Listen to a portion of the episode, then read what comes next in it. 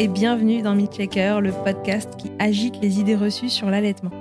Je suis Charlotte Bergerot-Palisco, je suis ostéopathe de formation et j'ai destiné ma pratique aux femmes et aux enfants, en particulier dans cette période charnière autour de la grossesse, de la naissance et du postpartum, avec une spécificité trouver et libérer chez les bébés les tensions qui les empêchent de téter correctement afin de mettre en place un allaitement serein.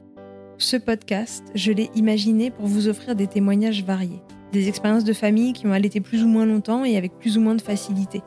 Ici, vous allez découvrir l'allaitement sous toutes ses coutures. Vous pourrez aussi vous informer auprès de professionnels, tous spécialisés dans leur domaine, qui vous apporteront lors d'épisodes experts les informations les plus justes pour savoir vous orienter en cas de difficulté. Mon objectif est très simple offrir ces informations à toute mère, famille et tout professionnel qui souhaite se renseigner sur le sujet.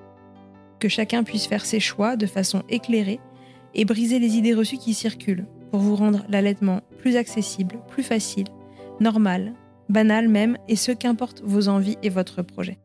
Et ce qui aide ces informations à se diffuser pour que le plus grand nombre puisse en bénéficier et qui permet à Midchecker de continuer de s'agiter, c'est vous par chaque partage ou recommandation autour de vous, mais aussi sur les réseaux, vos écoutes, bien sûr, et vos notes ou étoiles sur les plateformes d'écoute. Alors je vous serais vraiment très reconnaissante de prendre une petite minute pour soutenir ce projet. Et maintenant, place à l'épisode. Laissez-moi vous présenter Sophie. Sophie est chanteuse à l'Opéra de Paris et la maman de trois enfants, dont deux jumelles qu'elle a allaitées durant tout pile trois ans. Sophie avait déjà allaité son fils, et quand elle tombe enceinte pour la seconde fois et qu'elle apprend qu'il y a deux bébés, c'est d'abord le coup de massue. Elle se demande comment elle va pouvoir allaiter, porter et mener son postpartum comme elle l'entendait. Mais qu'à cela ne tienne, après une phase de désespoir, elle se reprend et décide qu'elle fera tout comme prévu. Son projet d'allaitement, elle le mènera à bien quoi qu'il en coûte. Et comment ajouter un niveau de difficulté? Accoucher à quelques jours du premier confinement alors que l'avenir est flou et que tout le relais qu'elle avait prévu pour son postpartum ne pourra malheureusement pas arriver. Sophie, c'est l'histoire d'une motivation et d'une détermination sans faille pour mener à bien son projet. Mais vous y entendrez aussi l'importance d'un soupçon de lâcher prise pour se préserver. Je la laisse vous raconter comment elle y est arrivée, les tips qu'elle a à vous donner et comment finalement cette période de pandémie lui aura servi à prolonger son allaitement comme bon lui semblait. Résultat, trois années d'allaitement de ses jumelles et une belle histoire à transmettre. Je vous souhaite une belle écoute. Salut Sophie, bienvenue dans Milkshaker. Je suis ravie de te recevoir à la maison en plus. Très pratique pour moi. la première question que j'ai envie de te poser Sophie, c'est déjà bah, qui tu es, qui sont tes enfants, qu'est-ce que tu fais dans la vie pour te présenter un petit peu? Alors euh, je suis Sophie, je suis belge, je vis euh, à Paris depuis euh, plus de 20 ans. Je suis venue à Paris pour le boulot parce que je suis chanteuse d'opéra et donc je suis chanteuse à l'Opéra de Paris depuis, euh, depuis déjà un petit bout de temps. Avant, j'étais intermittente du spectacle, donc je bougeais un peu dans plein de théâtres. Et maintenant, je suis fixe à l'Opéra de Paris depuis presque cinq ans. J'ai passé un concours, donc euh, voilà, je suis très contente de ce choix de vie. Et je suis mariée à Alessandro, qui est italien, de Rome. D'accord. Et on a trois enfants, Giulio qui a 7 ans mhm. et euh, Romy et Mila qui sont mes jumelles qui ont 3 ans. Ok, très bien. Et donc aujourd'hui, euh, l'idée c'était que tu nous parles en particulier de l'allaitement euh, de tes jumelles, mais est-ce que tu as allaité ton premier aussi Alors j'ai allaité Giulio. J'avais en tête, parce que tout vient, tout vient bien sûr de ma première expérience d'allaitement, j'avais en tête d'allaiter euh, mon premier enfant sans trop être informée, mais je m'étais dit, bon, ben, six mois, c'est un petit peu ce qui est, ce qui est pas mal jusqu'à la diversification. Et donc, je me suis mis un peu sur ce projet d'allaitement sans trop d'informations. Mm-hmm. Et il se trouve que j'ai allaité mon fils presque trois ans. C'est lié à un petit épisode qui est, qui est assez anecdotique, mais qui a quand même eu un impact. C'est que on a fait à Giulio, comme à tous les bébés, le Gutri, donc le petit test euh, pour les maladies, euh, voilà. Et il se trouve qu'il a été euh, diagnostiqué positif à une des maladies qui, qui se recherche, qui s'appelle, que je connaissais pas du tout, qui s'appelle la phénylsénoturie. Ouais. Donc c'est un truc d'une protéine. C'est cétonurine. Hein phénylsénoturie. D'accord. Phényl, quelque chose comme ça. Tu vois, c'est tellement anecdotique avec le temps, a posteriori, c'est tellement anecdotique comme truc que je ne sais même plus finalement bien prononcer le, la maladie. Mais sur le moment, bah forcément, euh, Julio avait 10 jours. Euh, moi, j'ai accouché à Necker parce qu'on habitait euh, dans le 8e arrondissement, donc il n'y avait pas trop de maternité proche. Donc j'avais accouché à Necker un petit peu parce que c'était un peu la seule qui n'était pas trop loin. Encore à ce moment-là, j'avais pas encore trop de réflexion sur la physiologie, sur ce genre de choses. C'était mon premier enfant. Donc je m'étais dit, je vais faire un accouchement avec péridurale, et c'est d'ailleurs ce que j'ai fait. Et à Necker, ils m'ont dit, euh, il n'y a pas non plus que des grossesses compliquées à Necker, on peut aussi avoir des grossesses simples, bien sûr, très bien. Donc, euh, vu qu'il n'y a pas de maternité dans le huitième et que voilà, il n'y a aucune raison qu'on ne vous accepte pas là. Et au final, bah, c'était pas trop si mal parce que vu que j'ai accouché, accouché dans cette maternité et qu'il y a eu ce truc, donc on a fait le petit test, euh, voilà, et ils m'ont dit, bah, au bout de, de quelques jours, si vous avez aucune nouvelle, c'est que comme euh, l'immense majorité des cas, il n'y a rien. Tout va bien. Et donc j'ai reçu un petit, on était rentré à la maison, l'allaitement suivait son cours et j'ai reçu un courrier de Necker. Je ne l'ai même pas ouvert tout de suite parce que je pensais que c'était une facture. Je l'ai laissé là sur la table pendant 24 heures. Et puis je l'ai ouvert et c'était pour nous dire qu'il fallait refaire le test parce qu'il y avait une valeur qui était un peu au-dessus et qu'il voulait refaire un deuxième. Voilà. Le démarrage d'allaitement s'était bien passé? Et le démarrage d'allaitement s'était bien passé. Ben, Avec euh, forcément euh, un petit peu des crevasses, un peu des douleurs, de la fatigue qui s'installe. Enfin, un truc un peu normal, mais c'est quelque chose qui me tenait vraiment à cœur, cette histoire d'allaitement. Donc euh, je m'accrochais et voilà il grossissait un peu, voilà, la, prise de poids était un petit peu lente. Forcément, ça m'inquiétait, c'était mon premier bébé, mais pas plus que ça. Donc, oui, donc tout n'était pas nickel. Tu avais quand même eu des douleurs au démarrage, il y avait ce bébé qui prenait pas tout douleurs, à fait poids. Eu, euh, voilà. Mais euh, ça ne remettait pas du tout en question le projet. Et euh, donc, il y a eu ce truc. Alors, la panique à bord, c'était un, week un samedi. Donc, on est parti à Necker avec, avec Julio qui avait 10 jours. je suis arrivée en pleurs. Déjà, je pense suis d'hormones. Déjà, de base, je suis quelqu'un de très c'est pas pour rien que je suis artiste, à mon avis, je suis un peu hypersensible, voilà. Donc, je suis arrivée en pleurs dans le service. Il se souvenait très bien. Je venais d'accoucher une semaine avant, donc il se souvenait tout à fait de moi. Donc, j'explique. Il dit oui, on va vous le refaire et tout. Et donc, forcément, on se dit, bah, c'est peut-être un faux positif, il a peut-être été mal fait, etc. Et en fait, c'était pas le cas. On, a été on nous avait dit, vous serez recontacté tel jour. Le jour même, on a eu un appel et c'était le médecin de l'Institut des maladies génétiques qui nous appelait pour nous fixer un rendez-vous pour le lendemain. Et donc, euh, tout ça m'a mis dans un état, euh, moi qui étais de nature assez euh, détendue sur tout ce qui touche à la santé. Je pensais à cristalliser quelque chose, une panique, mais absolue en fait. J'ai sombré complètement. Je, pleurais tout le temps. Je le regardais en fait, je l'allaitais, je le regardais en pleurant en me disant euh, en fait il a quelque chose de grave. J'étais convaincue que c'était grave. Qu'est-ce que ça impliquait pour l'instant? Personne t'avait expliqué. Alors on m'avait expliqué par téléphone qu'il était juste au-dessus d'une valeur, que c'était une maladie qui, se traitait par un régime. Les enfants qui ont cette maladie euh, qui, est, qui diagnostiquée assez, de manière assez importante ne peuvent pas euh, manger de protéines animales parce que c'est mal synthétisé par une protéine du foie. Donc il avait dit ce qu'on va faire probablement, c'est qu'il aura un petit régime euh, sans protéines. On, introduira les protéines animales plus tard, donc viande, poisson et œufs, pas euh, à 9 mois comme d'habitude, mais plus tard. Et il faudra lui faire le, petit, euh, le petit gutri. Donc au début, j'allais le faire avec la sage-femme parce qu'il m'a piqué le doigt de mon bébé qui avait une semaine. On devait le piquer tous les 15 jours et récupérer le sang sur un petit buvard et envoyer à Necker pour surveiller. Et donc on a dû faire ça pendant tous les 15 jours, 3 semaines, pendant plusieurs mois pour vérifier qu'en fait c'était tout à fait, il y avait rien qui se passait. Et quand on a introduit, au début à la crèche, il n'avait pas de protéines animales, et puis après quand on a introduit, ça a, euh, ça a rien changé en fait. Donc il était juste à la limite, voilà. Enfin, tout ça pour dire que sur le coup, moi ça m'a fait sombrer. Je pense que c'était la chute d'hormones, la fatigue, le, c'était mon premier bébé, l'injustice. Je me souviens que j'étais dans le truc, mais c'était tellement injuste, l'inquiétude. Euh, j'ai eu une grossesse de rêve, euh, j'ai fait tout, attention à tout, pourquoi ça tombe sur nous? En fait, on était juste porteurs, comme dans plein de cas. On était porteurs tous les deux, mais sans, sans, avoir développé le mm. truc. Et il y avait 25% de chance euh, que Giulio le développe, il l'a développé, mais de manière infime. Au point qu'ils nous ont dit, ici on est à Necker, on a un hôpital vraiment de niveau 3, à la pointe de tout. Peut-être même que dans un autre hôpital, dans une autre maternité ou même dans un autre pays, l'Italie en l'occurrence, puisque mon mari est italien, il aurait peut-être même pas été dans le, il aurait été dans les valeurs normales. Mais nous, on est voilà, le protocole c'est ça, donc on est, vous êtes obligé de venir, enfin obligé, vous êtes suivi, machin. Et en qu'est-ce que ça impliqué par rapport à ton allaitement? Du coup, est-ce que ces bébés-là ne peuvent pas prendre de protéines de lait de vache? Les, les, cas les plus vraiment qui ont des valeurs, mais genre dix fois au-dessus, oui, on, on interrompt l'allaitement. Là, on était, mais c'était anecdotique. Ah, on interrompt l'allaitement ça peut ça peut interrompre l'allaitement. Il peut y avoir un lait qui vient, qui est, qui est commandé, un lait spécifique où il y a vraiment rien du tout comme. Euh, ah oui, donc c'est ni protéines de lait de vache, ni protéines humaines. Voilà, c'est ça. C'est vraiment C'était assez, euh, assez important. Mais nous, on n'était pas du tout dans ce cas de figure. Mais on te disait que c'était important de l'allaiter, du coup? Il m'avait dit qu'on ne changeait rien, vous continuez l'allaitement, c'est euh, c'est ce qu'il y a de mieux. Et on n'est pas du tout dans un cas euh, on le verrait tout de suite. Il aurait des valeurs beaucoup plus hautes s'il y avait un risque que ce soit un, cas un peu plus important.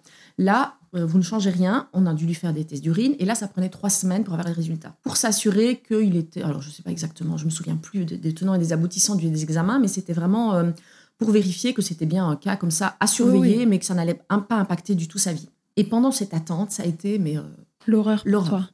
Je pleurais tout le temps. Euh, je l'allaitais en pleurant, je, me réveillais, je me réveillais en sursaut la nuit, en panique, en me disant on va lui diagnostiquer autre chose, c'est grave et tout.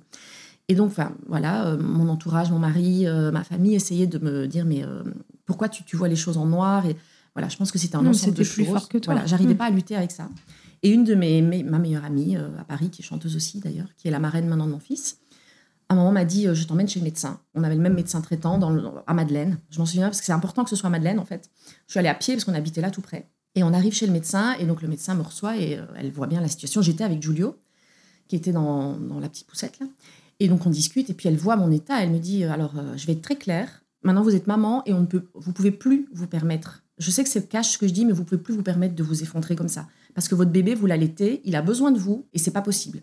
Donc, ou vous réagissez tout de suite, ou euh, demain ou après-demain, je vous mets sous médicament, euh, je, vous donne un, un traitement pour vous aider parce que vous pouvez pas, comme ça, j'avais perdu, euh, je crois, 3 kilos, 4 kilos en quelques jours. Enfin, c'était une catastrophe, je mangeais plus rien, j'arrivais plus à manger, c'était vraiment. avec le recul, je me dis, mais pourquoi je me suis mis dans un état pareil? Bon, c'est Sans doute lié à plein d'autres trucs de ma vie, voilà. Ouais, ouais, mais...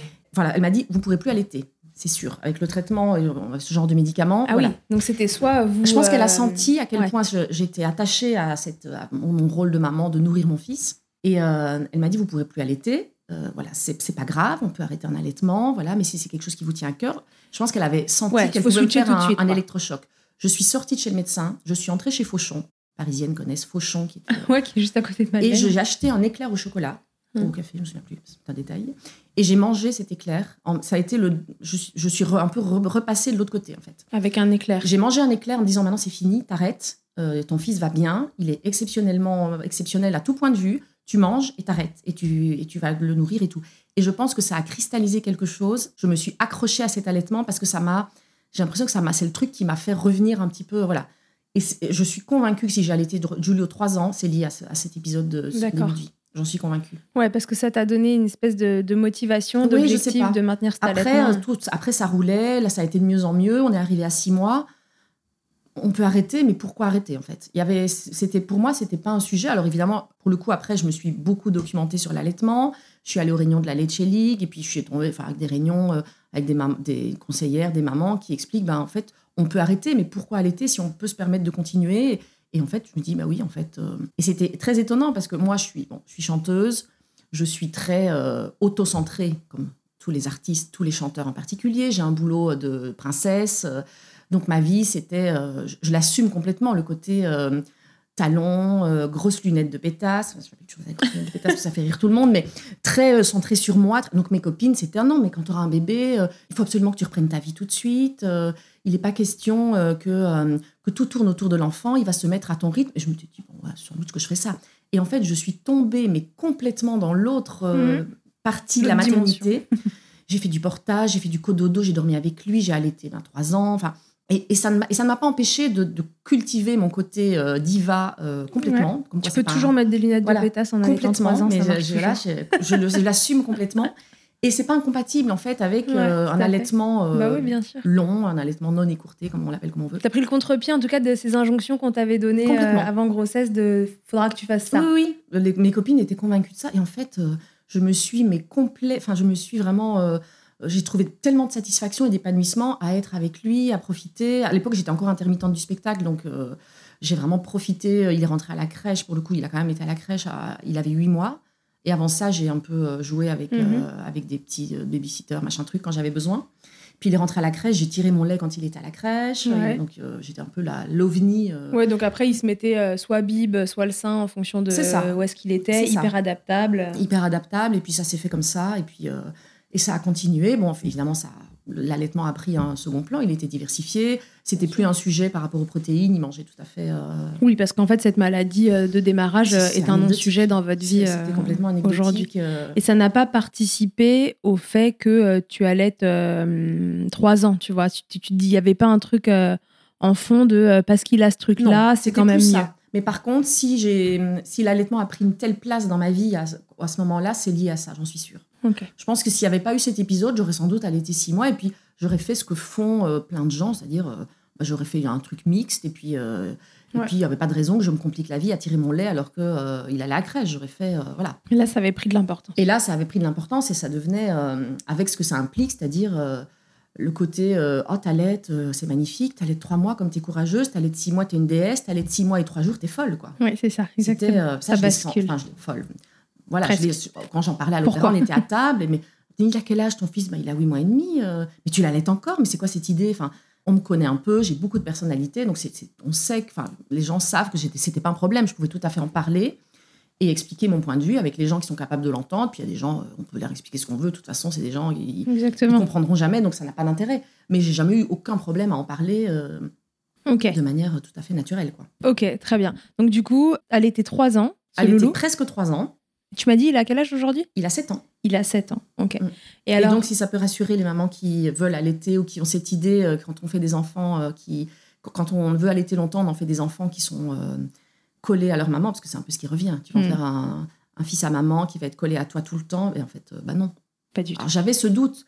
Par contre, ce dont je me souviens, que j'ai pas eu avec ma, ma deuxième grossesse, bon, qui se trouve être une grossesse gémellaire, mais j'allaitais au moins la première année, voire plus, avec toujours ce truc, j'allaite longtemps, mais je vais quand même, j'ai quand même un petit doute. Est-ce que quand même, euh, ce que je fais, c'est bien? Est-ce que quand même, euh, ce que les gens me disent, est-ce qu'ils n'ont pas raison? Est-ce que je- avec cette Oui, un culpabilité, petit doute ce doute, donc je cherchais des infos, le bébé allaitait longtemps, et puis entre-temps, bon, j'avais les réunions de la League auxquelles j'allais quand je pouvais, voilà. Je discutais avec des mamans, donc ça me rassurait. S'il y avait une chose que je me suis dit quand, euh, après, je- mon fils a grandi, que je l'allaitais plus, c'est si un jour, moi, j'étais pas du tout dans l'optique de faire un deuxième enfant, si un jour j'ai un deuxième enfant, je referai tout pareil, mais par contre, je vais kiffer euh, ce que je fais. Je Je vais vais pas me poser de questions. aucune culpabilité. J'assumerai encore plus que là ce que, tout ce que j'ai fait.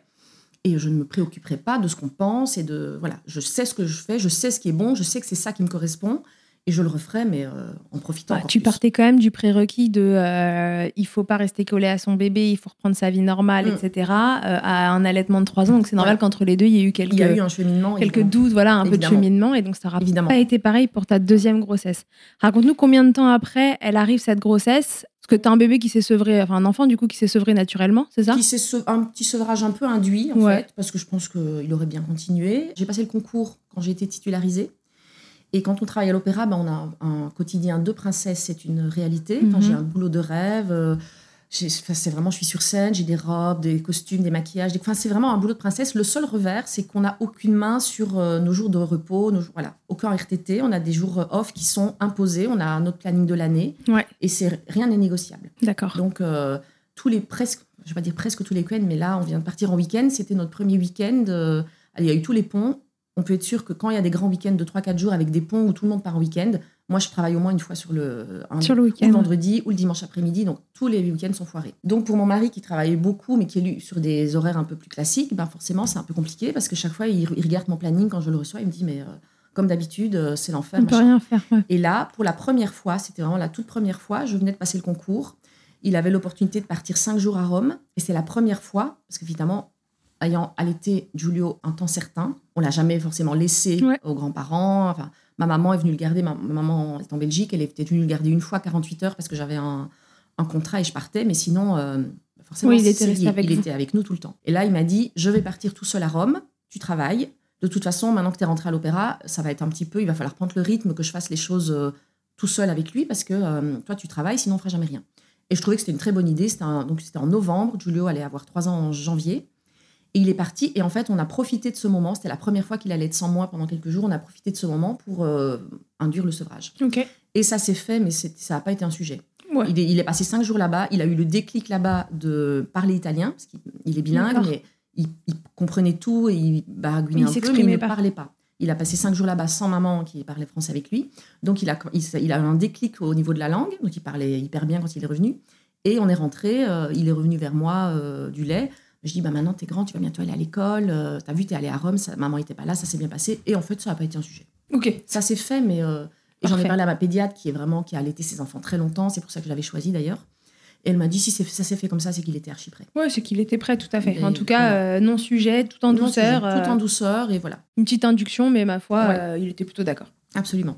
Ok, donc combien de temps après arrive cette deuxième grossesse qui n'était pas euh, Alors voulue moi qui n'était pas qui était enfin si qui au départ moi je ne voulais qu'un enfant D'accord. et mon fils est tellement le truc euh, Bah, bateau génial. exceptionnel Bah, bien sûr, euh, euh, il me comble complètement et puis surtout alors le- la phrase qui fait rire tout le monde quand je la dis mais il y a un petit peu de vrai même si c'est un petit peu de la provocation il est tellement réussi que faire un deuxième. Euh, il, sera, peur qu'il soit voilà, bien. il sera forcément moins bien. C'est une certitude. Il pourra jamais se hisser à la hauteur de la perfection de mon fils. N'importe quoi. Donc. Euh... Ouais, et puis il y a de la famille italienne de l'autre côté. Ça arrange pas les choses. Avec euh... mon premier garçon, je connais voilà, ça. Voilà. et donc on a. Enfin, mon mari voulait, mais il mettait pas la pression. Donc il respectait okay. vraiment. Il en parlait, mais voilà. Moi, j'avais, enfin, j'ai eu Giulio déjà tard, puisque euh, je l'ai eu, j'avais 36 ans de mémoire. Ouais. Oui, ça doit être ça. Et donc, euh, Giulio a commencé à en parler aussi. Donc, il avait euh, 3 ans et demi, euh, il voyait des petits frères, petites sœurs à l'école, machin, il m'en parlait. Et c'est ça, comme toujours, c'est un petit peu le fait que mon fils en parle. Qui, voilà. Je venais de rentrer à l'opéra, donc c'est quand même, euh, t'es en CDI, quand t'es artiste, c'est des boulots quand même euh, en or. Je me suis dit, bon, je vais avoir 40 ans, c'est le, le moment. Je viens de rentrer. Euh, L'âge que j'ai, c'est quand même. Pas... Ouais, tu t'es dit, c'est là ou c'est pas du tout C'est là ou ce sera pas, en fait. Donc, euh, j'avais un stérilet, j'ai fait enlever mon stérilet. Alors, ma gynéco, que j'adore, qui, euh, qui, me dit Bon, 40 ans, euh, ça aurait quand même été cool de se réveiller un peu plus tôt, mais enfin, euh, on va pas partir perdant. Euh, on va quand même faire un petit, des petits examens pour vérifier les réserves ovariennes. Elle regarde, enfin, on fait des examens, elle dit Bon, ça va. Elle dit On, on voit que vous avez 40 ans, mais il y a ce qu'il faut. Si vraiment ça ne prenait pas, on se laisse 6 mois d'ici janvier, machin. Donc ça, c'était en mai, et je tombe enceinte en juin. Archi fertile, manifestement, ça... Pareil, j'ai la petite, ma petite frère, mon mari a, a, éternué et je suis tombée enceinte de Ouais. jumelles. Quoi. Parce Mm. que là, je savais pas encore que c'était des jumelles, mais... euh, j'ai- donc j'étais enceinte euh, le premier mois, très heureuse, parce que là, pour le coup, ça avait fait son chemin. Je suis tombée enceinte vite, je me dis, bon, c'est voilà, écrit, ça veut dire on va avoir un deuxième bébé, ça va être super. Je m'étais déjà tout de suite renseignée, j'avais, pour le coup, on habite, maintenant on habite euh, vers le bois de Vincennes, donc je m'étais dit, j'accoucherai peut-être en maison de naissance, parce que Ouais. j'étais sensibilisée à ça. Tu te dis que tu vas allaiter cette fois-ci aussi Ah ben, Ouais, c'est évident. c'est une Mhm. certitude. Je me dis que je n'aurai pas de poussette. Je veux ne faire que du portage, parce que j'ai découvert aussi le portage avec Giulio, un petit peu sur le tard. Enfin, il avait déjà euh, plus de six mois quand, j'ai, quand vraiment j'ai commencé à porter un petit peu, mais je m'étais dit, mais en fait, c'est tellement la vie, le portage. euh. Tu te dis c'est euh, tu te dis exactement ce que tu t'étais dit pour Giulio, c'est-à-dire que là tu repars sur la même sur Ah le même type d'histoire. Je Par contre repars cette fois-ci tu vas kiffer. Voilà, Comme tu dis. c'est ça. C'est vraiment. Je, tombe- je suis tombée en- enceinte tout de suite, ça se passe bien. J'ai, appris ma grossesse, j'étais en Belgique euh, chez ma maman avec, mon- avec Giulio. Donc euh, tout de suite, euh, j'appelle mon mari, je lui explique. Bon, il hallucinait que ça a été si vite. Bon, je dis, bon, c'est top. On partait en Italie tout le mois d'août, comme on part toujours en Italie Ouais. tout le mois d'août à la plage. et donc j'appelle ma gynéco, elle me dit, bon, bah super, comme quoi, on n'est pas tous égaux par rapport à ça, c'est très bien. Par contre, faites quand même une petite échographie en Italie, sous-entendu de datation, mais surtout pour vérifier que c'est une grossesse évolutive. Ma, ma gynéco qui est quand même au top, enfin, elle me dit, euh, ça va peut-être pas marcher, machin, puis après elle me dit, c'est peut-être pas évolutif. Enfin, je lui en veux pas, pour le coup, c'est... C'est leur côté médical. Voilà, c'est le côté médical. Ils, veulent vérifier que tout va bien. que quoi. tout va bien. Mm. Faites une petite, voilà. Donc on arrive à la plage, on, on annonce quand même, je pense, à la famille de mon mari que j'étais enceinte. Donc eux très surpris parce qu'ils pensaient qu'on aurait que Giulio, mais très heureux. Et donc on, on trouve un petit laboratoire, mais alors le truc, euh, voilà. euh, et un truc m'effleure, je me dis, bon, peut-être, euh, c'est enfin, il y a peut-être plus de pas de bébé, enfin je sais pas, je, ça me traverse l'esprit et je me dis bon si ça m'arrive, ça ne m'est jamais plutôt. arrivé. Voilà, ça ne m'est jamais arrivé. Mais si ça m'arrive, évidemment que ça va être euh, une épreuve. Mais je sais que ça marche très bien, manifestement, Oui. malgré mon âge. Objectivement, ouais. Donc, euh, on, on s'y remettra et tout. Et ça ne m'effleure pas un seul instant que je puisse avoir euh, Deux bébés dans deux le ventre. Ça m'avait, enfin, on avait déjà parlé avec des copines qui avaient eu des jumeaux, machin, et je m'étais dit, si ça devait m'arriver, mais ce serait le... Terrible. Je, je veux pas, je veux pas, je, veux pas. Et encore plus après avoir eu un premier enfant. Quand on n'a pas d'enfant, il y a plein de gens Et qu'on hésitait à en faire un deuxième. voilà, il y a plein de gens qui, qui se disent euh, si quand j'aurai, je voudrais tellement avoir des jumeaux. Quand ils ont le premier, en général, ils disent plus ça après parce que quand on n'a pas d'enfant, on n'a pas de référentiel. Quand on a un, bah, tu sais ce que c'est d'avoir un enfant, ce que ça change dans ta vie. Et après, pour le coup, faire Ah un deuxième et se dire puis, des jumeaux, euh, c'est chaud quand même. passé de 3 à 5. Voilà. Et donc, Comment euh, tu réagis alors Tu vas à l'échographie alors, on va à l'échographie et je me dis juste, bon, s'il n'y a plus de bébé, voilà. On s'installe donc avec un- deux médecins euh, italiens, donc je parle italien, donc on- voilà. Ils me mettent le truc. Ils n'ont pas le temps, en fait, je l'ai vu tout de suite. Ils ont passé le truc, j'ai mis, j'ai fait comme- j'ai mis mes mains sur la bouche de T'as vu panique. toi? J'ai vu qu'il y avait deux poches tout de suite. Mais il m'a dit, il m'a dit, bon, ben, comme vous voyez, il y a deux poches. Moi, panique à bord. Alors, il regarde et alors il dit, j'étais enceinte de euh, cinq semaines. C'était vraiment tout. Alors, il, il trouve les cœurs tout de suite. Enfin, il trouve le premier cœur. Et même, je me dis peut-être, peut-être que même que dans la deuxième poche, c'est vide. Alors, il cherche un peu et je reste en apnée et il voit le deuxième cœur immédiatement. Et euh, il me dit, bon, il y en a deux. Les cœurs battent tous les deux. Alors, moi, là, mais alors, moi, là, je sais. Je pense euh, un petit peu pareil que quand on y a diagnostiqué mon fils, quoi Ouais, Alors, Tu je t'es dit c'est la cata. catastrophe. Et en fait, la première chose que je me suis dit, c'est tous les projets que j'ai pour cette deuxième grossesse, c'est terminé, je peux faire une croix sur tout.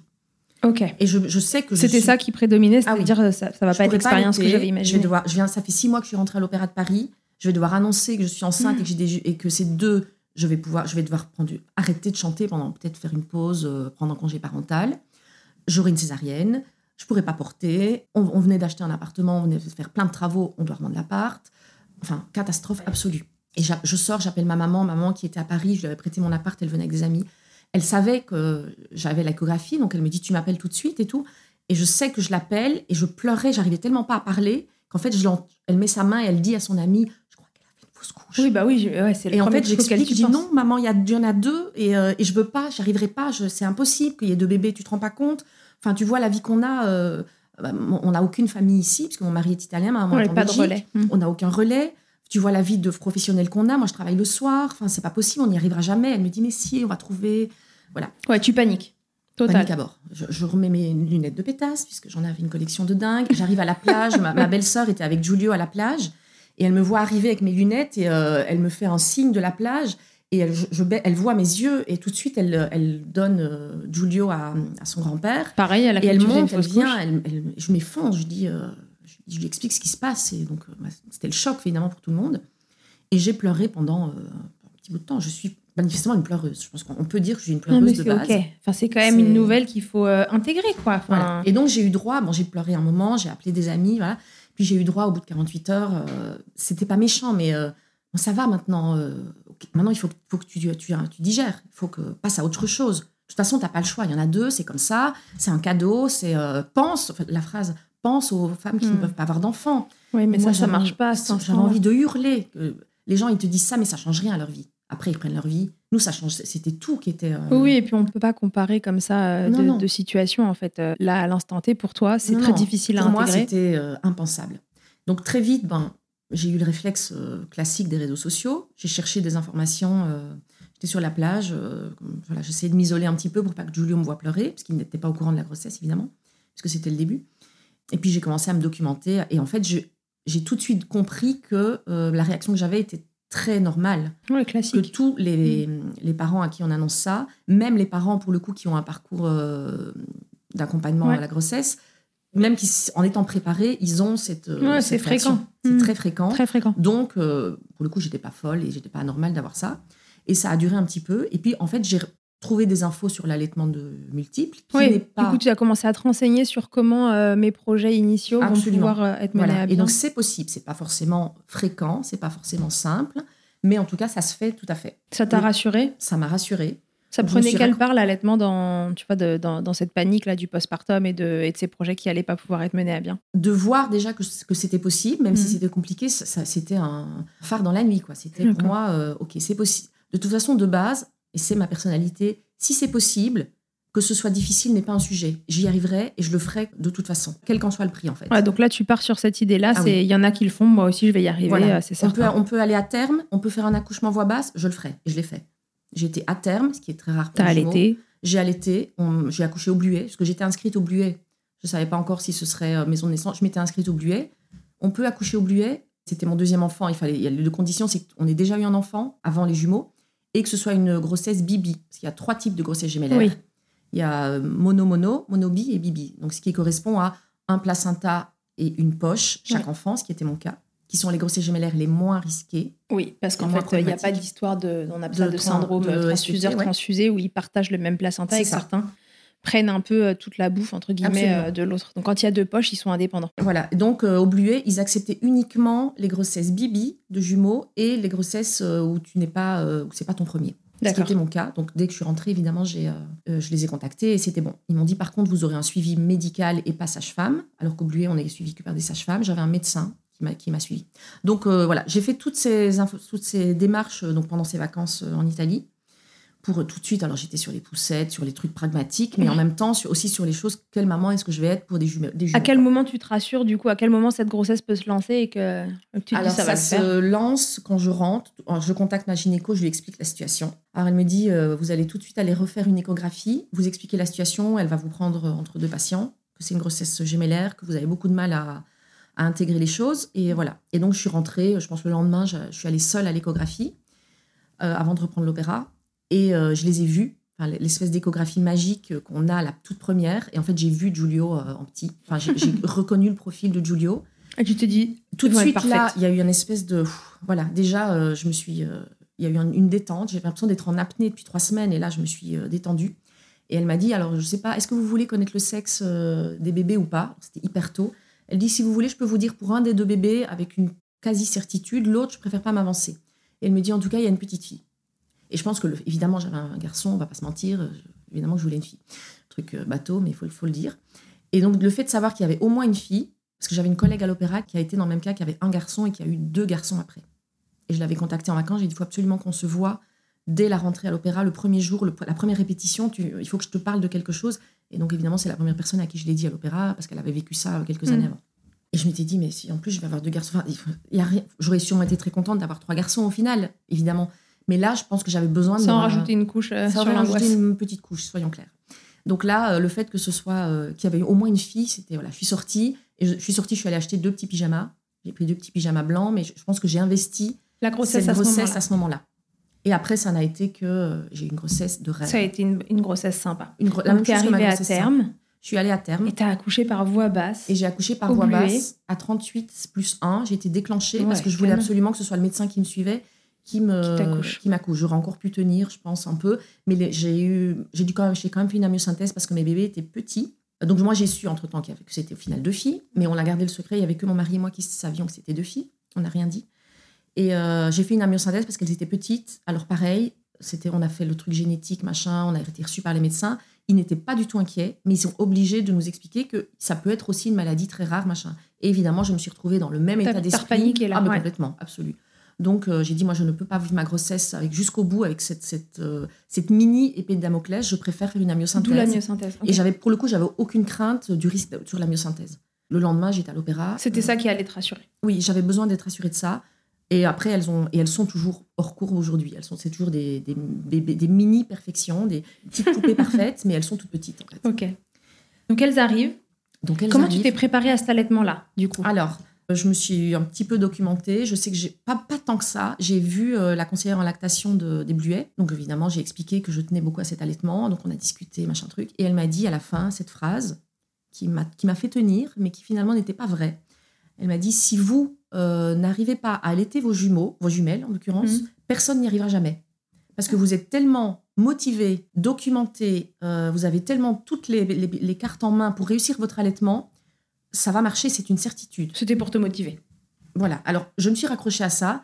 Par contre, ça, Ça t'a mis un peu de pression, non? Ça m'a pas mis de la pression, ça m'a motivée. J'étais voilà, je me suis accrochée à ça. Mais par contre, euh, c'était pas vrai. C'est pas parce que j'avais allaité, parce que ça n'a rien à voir. Allaiter deux bébés ou allaiter un, c'est une Non, galaxie. et puis on a beau avoir une motivation euh, d'enfer, il y a aussi d'autres éléments qui entrent en compte Voilà. et qui parfois mettent à mal euh, un projet. Mm. Et euh, ce qui s'est passé, parce que ce n'est quand même pas anodin dans l'histoire, c'est que j'ai accouché, il faut quand même le dire parce que c'est important, le 5 mars 2020, donc à une semaine Ah du là premier confinement, Ouais. qui n'était pas du tout prévu. Donc moi, j'avais mis en place tout ce que je pouvais en amont, pas que pour l'allaitement, mais pour le fait que c'était des jumeaux. Donc j'avais m'étais renseignée pour les TISF parce qu'on a droit à avoir une aide pour, Tout les- à fait. pour le ménage, pour le grand, pour tout ça. Ma voisine, euh, qui est au-dessus, qui est une très bonne amie, m'avait dit j'emmènerai Giulio à l'école le matin, ça t'évitera, ça vous évitera de sortir.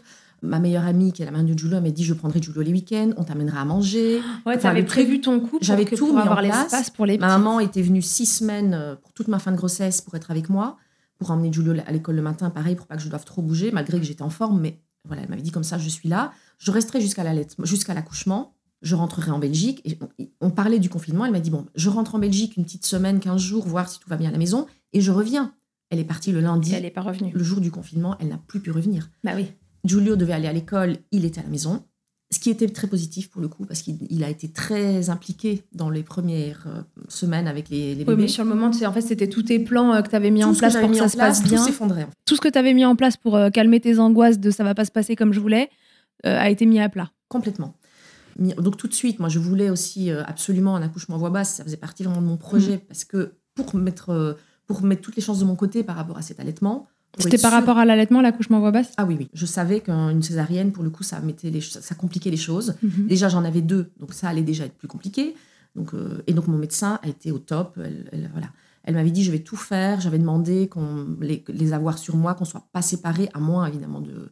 Parce qu'elle m'avait dit, la seule contrainte, c'est le poids. Et elle avait la, crainte de ça parce qu'elles ouais, comme petites. petites. Elle dit de toute façon le protocole, et là je pourrais pas aller contre, si elles font moins de 2 kilos, elles partent à trousseau immédiatement en, en néonate. Et en fait, donc c'est Romy qui est sortie en premier. J'avais Romy sur moi, sur mon ventre, pendant que.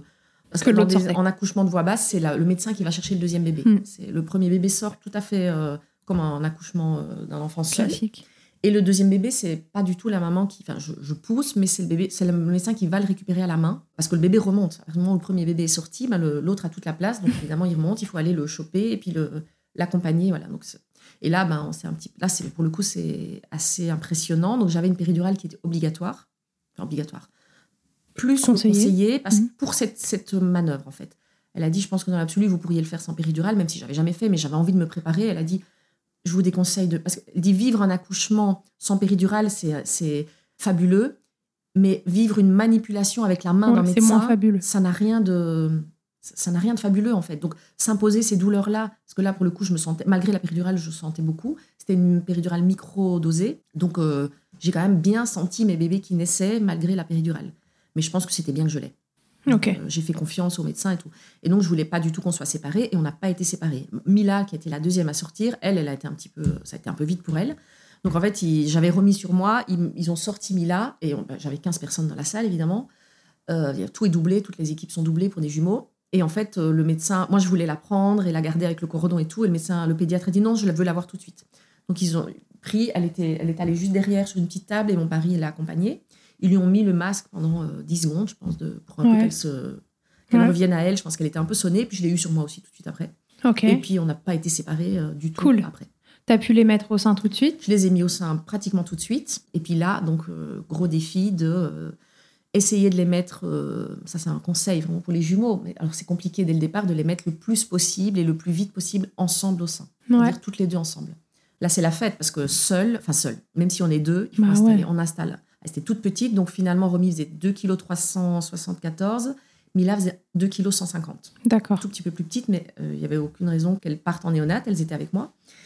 Et donc, euh, des bébés qui étaient hyper bien, ça, c'était, ça Ouais. se sentait tout de suite. Super. C'était pas du tout un sujet. Mais par contre, des petits bébés euh, qui se fatiguent vite, des bébés qui se décrochent vite. Ah oui, on- et puis 38 semaines en fait. Hein. voilà, on en installe un, on est, on est content, puis on- une- mon mari me donne l'autre. Bah, le temps que j'essaye de l'aider à Anna, bah, l'autre se décroche et puis il faut tout recommencer. Et en fait, euh, très vite, je- moi, j'arrivais pas à gérer ça Ouais, du tout. Je savais qu'il fallait essayer de le faire, donc j'y arrivais quand les, les puéricultrices m'aidaient. Mhm. Il y en a qui avaient vraiment le truc de m'aider et de, de me les mettre dans la Pourquoi bonne position absolument te les mettre les deux en même temps? Pour pas perdre de temps. Parce Ah oui, d'accord, rapport euh, au temps que ça allait te prendre. Et au final, je ne l'ai pas fait parce que j'y arrivais pas au début, mais ça a été, euh, j'en Ouais. étais 20 heures sur 24. Il y a un épisode expert qui soit sera sorti, soit va sortir euh, juste euh, avant ou après ton témoignage là. Donc vous aurez ces, ces infos-là de qu'est-ce qui est cool de faire, pas cool. Enfin, Mm. évidemment, il n'y a pas de règles, mais si vous allez les deux en même temps. Nécessairement, ça va plus vite. Mais euh, voilà, est-ce que c'est réalisable quoi? Mm. Moi, j'ai pas réussi au début. Alors, j'avais ce fameux coussin, euh, je l'avais pris d'ailleurs pour aller à la maternité, le My Breast Friend, je pense qu'il s'appelle, un espèce Ouais. de coussin spécial jumeau. Ah d'accord. Donc, euh, il en existe plusieurs modèles. On m'avait conseillé celui-là, mais clairement, au début, j'y arrivais pas. C'est un truc qui s'accroche dans le dos, assez, assez rigide, un- Ouais. un, coussin un peu ferme. Et en fait, il faut les poser en position ballon de rugby. D'accord. euh, le, le bébé est sous le bras. Donc, euh, et après, quand le premier est installé, Faut installer le on peut deuxième. installer l'autre, sauf que voilà, bah, tout de suite, ils- elles, elles avaient des bouches euh, microscopiques. Elles sont Ouais. décrochées tout de suite, en fait. Mm. Donc c'était euh, vraiment, euh, vraiment compliqué. Mais parfois, il y avait des moments où j'arrivais mieux à le faire quand euh, les, les puricultrices m'aidaient et tout. Ouais. J'étais bien, très bien accompagnée après par les- le personnel des Bluets. Mais par contre, j'ai eu un gros, gros. Moi, je vais, de toute façon, je vais au front sur tous les sujets Mhm. avec le médecin, le pédiatre. Moi, je voulais accou- accoucher au Bluet spécifiquement pour être aidée sur mon allaitement de jumeaux. J'étais la seule maman de jumeaux de toute la maternité. Donc, euh, j'espérais quand même avoir un petit peu de. Par exemple, personne n'a pensé, heureusement que j'ai pensé toute seule, personne n'a pensé à prévoir pour moi un tire-lait. Je savais qu'il fallait que je stimule plus, plus, plus euh, Mm. pour ma montée de lait. Et donc, euh, le premier jour, je dis, mais est-ce que je pourrais avoir un- le tire-lait pour commencer à, à stimuler bien? Parce qu'évidemment, la Parce qu'elle fatiguait beaucoup du coup les Voilà, elle petites. fatiguait, donc je voulais stimuler au moins pour qu'elles aient pas besoin de, de pomper et que ça vienne un peu tout seul. Elle me dit, bah, vous sortez dans le couloir et quand il y a un tire-lait qui est devant une porte, c'est qu'il est disponible. Je dis, mais enfin, je suis la seule maman de jumeaux de toute la maternité, je c'est pas possible d'avoir. Ah bah non, on n'en a pas suffisamment. Donc tout de suite, évidemment, j'ai appelé Grandir Nature j'ai fait, je me suis fait livrer un tire-lait Ouais. et j'ai fait mon truc toute seule. Mais évidemment, ça n'a pas loupé, elles ont perdu du poids. surtout Mila, qui est descendue en dessous des 2 kilos. Oui, alors qu'elles étaient déjà pas sur des gros poids, donc là, ça a dû affoler toute l'équipe. Alors voilà, le pédiatre, euh, tout de suite, est arrivé, il y regarde, alors euh, 1,950 kg, bon, bah, vous la complétez euh, au lait maternisé, machin. Et moi, j'étais là, euh, je dis, mais je lâche les allaites. Oui, oui, mais euh, allaiter des jumelles, vous pensez quand même pas que vous allez les allaiter en exclusif, euh, c'est pas possible. Un vieux pédiatre, un peu euh, ancienne école. Je dis, mais j'ai allaité mon grand 3 ans, donc euh, oui, mais enfin, je vois pas ce que ça. C'est pas, un- c'est pas un problème qu'on les complète. Continuez votre allaitement, mais on va les compléter. Il faut qu'elles reprennent du poids. De toute façon, c'est le protocole. Ouais, En fait- vraiment le type de problème qu'on a en matière classique. Absolument, absolument. Et j'étais là pour le coup, j'étais, je me, j'avais les, les larmes aux là, je me mordais les joues pour ne pas pleurer devant lui. Je voulais pas lui montrer ça. Je dis mais laissez-moi au moins vous montrer que je suis capable de le faire. Je veux dire, je, je vais les, les allaiter le plus possible. Et parce que là, en fait, ce que je faisais, c'est que je les allaitais, on essayait de tirer et on donnait ce que j'arrivais à tirer à la seringue. Ouais, c'est ça. Hmm. Pour, euh, donc euh, c'était un truc. Alors, on donne à Ouais, la seringue. tout un truc tout tu coulait, ta journée. tout coulait euh, à côté parce que c'était toute petite, donc on essayait de ne pas perdre le précieux lait que j'arrivais à tirer. Et on perdait un petit peu, mais enfin voilà. Donc mon mari, voilà, une nuit c'est ma maman qui est venue.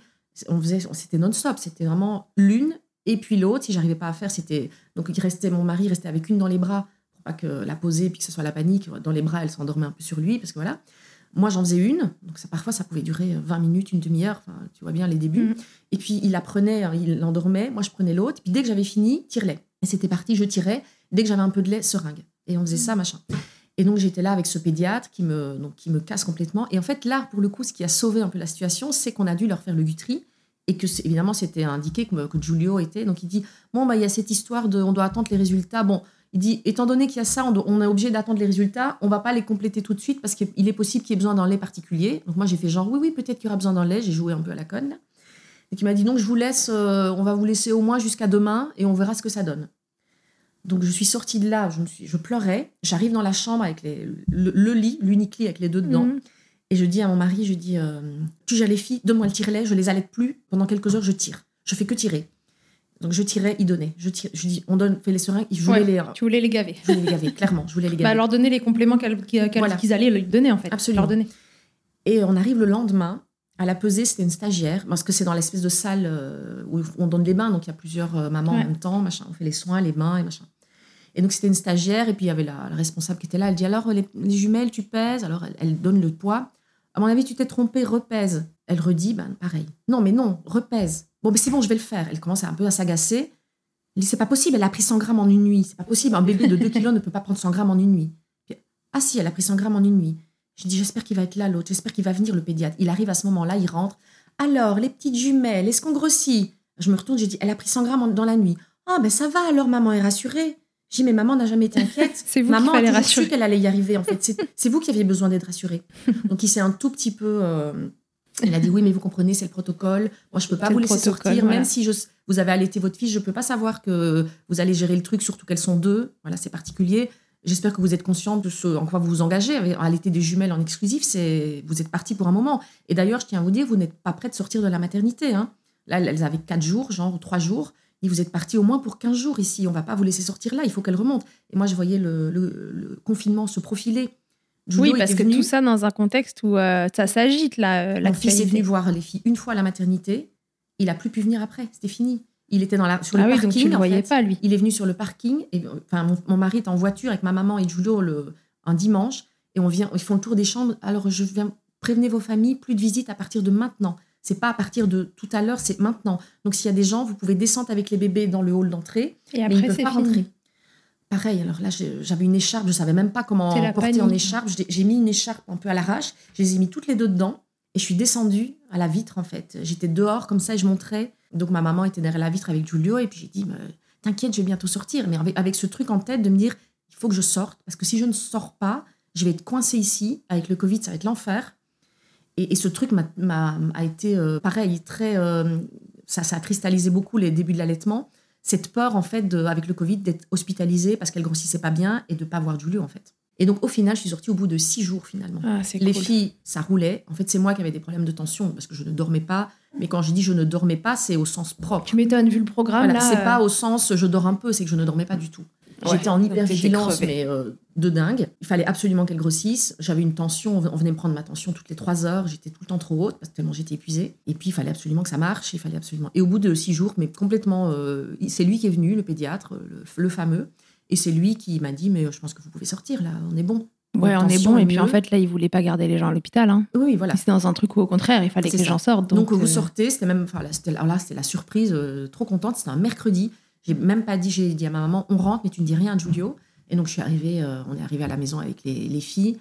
Et euh, Giulio était bah, évidemment hyper content parce qu'il savait pas. Et là, par contre, euh, là, elles avaient eu pour le coup un ou deux petits compléments parce que le truc, c'est que j'étais en flux tendu complet. J'arrivais bah pas, je tirais, je donnais. Oui, c'est ce que j'allais dire. Est-ce qu'à un moment, juste pour te reposer, euh, sachant toute la stimulation que tu mettais autour, c'était pas OK d'accepter un complément pour. J'étais tellement dans l'envie de tout faire bien comme avec un, un seul. T'avais peur qu'au moindre truc que tu fasses de travers, ça foute ça tout en l'air. Hmm, Donc je voulais absolument qu'on ne donne rien. On a donné quelques petits biberons et je sais qu'on en a donné notamment la nuit avant la sortie. Je savais pas que j'allais sortir. Et en fait, ça les a mais euh, calées, mais elles ont dormi. Elles étaient complètement calées par rapport au lait maternel. Bah, bien sûr. pareil. Et je sais qu'on est arrivé. Alors évidemment, euh, la chute d'hormones, euh, je m'effondre en arrivant à la maison avec elles, et je m'effondre d'émotion de, dire ça y est, elles sont là, c'est parti, ça va être dur, mais ça va être fabuleux et en même temps de voir qu'elle impossible de les réveiller. Et euh, elles dormaient dans leur truc, on les prenait. je dis, voilà, il faut pas perdre de temps. Là, euh, le tire-lait est là, on va y aller. Maman... tu étais très, très, très focus à ah, hein. ah C'était le, truc qui, comptait pour toi. Et je dis, allez, maintenant, on s'y met, on y va. Ben, il faut les réveiller. Elles ne se réveillaient pas, en fait. Et donc, j'avais une conseillère en lactation, j'avais une sage-femme que j'avais contactée avant, qui avait dit, je viendrai à domicile, machin. Donc, je la contacte, elle me dit, bon, elles ont eu des petits compléments, c'est normal, elles vont se réveiller plus tard. Ne t'inquiète pas, si tu peux tirer, tu tires. Si tu peux pas tirer, c'est pas grave il n'y a rien de mal fait, machin. Et donc là a commencé le marathon qui a duré euh, plusieurs semaines euh, ah parce qu'elle ne grossissait pas bien en fait. Ah oui. Elles étaient. Alors elle a, en plus, évidemment, contexte Covid, la sage-femme est venue une fois, super sage-femme conseillère en lactation. Elle les a vues téter, elle a dit Est-ce que je peux les filmer? Parce qu'elle dit je, n'ai jamais, je pense ne pas avoir vu des bébés de 2 kilos euh, téter aussi bien, parce que c'est intéressant pour montrer à mes étudiantes, parce qu'elle faisait des formations avec ses étudiantes et tout. J'avais eu un dalle aussi, j'essayais de faire un peu du dalle. Et je continuais les seringues. Elle dit, tu vires tes seringues. Elle dit, tu tires ton lait. Des, mamans qui allaient des jumeaux, j'en ai pas connu. Euh, j'ai une longue carrière, j'en ai peut-être connu cinq. Et tu fais partie des cinq. Et je sais, en voyant que tu vas allaiter tes jumelles longtemps, tu vas y arriver. Je sais que tu vas passer par des moments euh, de découragement absolu, mais je sens que tu, tu vas le faire. Je ne sais pas te dire pourquoi, mais tu vas y arriver. Fais-toi confiance, vire tes seringues, je ne veux pas voir... Tu donnes au biberon. Elle dit, je sais, et tout de suite, mais oui, mais là, la, confusion. On s'en fout, elle dit. Tu ne euh, gaspilles pas ton lait. Le principal, c'est que tu euh, optimises ce que tu tires et qu'elle prenne. Et puis que tu puisses te reposer un minimum. et que tu te reposes un peu. Et si jamais il y a une confusion, on rattrapera. Elle dit quand je vais les voir téter, je suis presque sûre qu'il n'y en aura pas. Et s'il y en a un, on, récupérera le truc. Donc euh, ça m'a rassurée. Et puis après, quelques jours après, elle me dit alors désolée, je ne peux plus venir à la maison à cause du Covid. Donc déjà, on va tout faire en visio. Donc je ne peux plus les peser. Alors elle dit tu vas aller à la pharmacie, tu prends un pèse-bébé, et tu vas peser tes bébés toi-même. Alors, au début, je les pesais, ça ne grossissait pas. Elles ont pris 10 grammes, elles ont pris 12 grammes, alors elles étaient censées prendre 30 euh, grammes. Et elles me disaient, je ne suis pas inquiète, elles, ont, elles sont petites, laisse-leur du temps, laisse-leur du temps, ne te stresse pas. Elle m'a conseillé de faire, ça m'a un peu aidé du power pumping. Power pumping, ouais, pour euh, stimuler à fond. Il faut dire que tu étais tellement fatiguée que même avec des bébés qui t'aident bien, euh, la lactation, elle devait avoir du mal à se... Ça avait vraiment du mal à se lancer.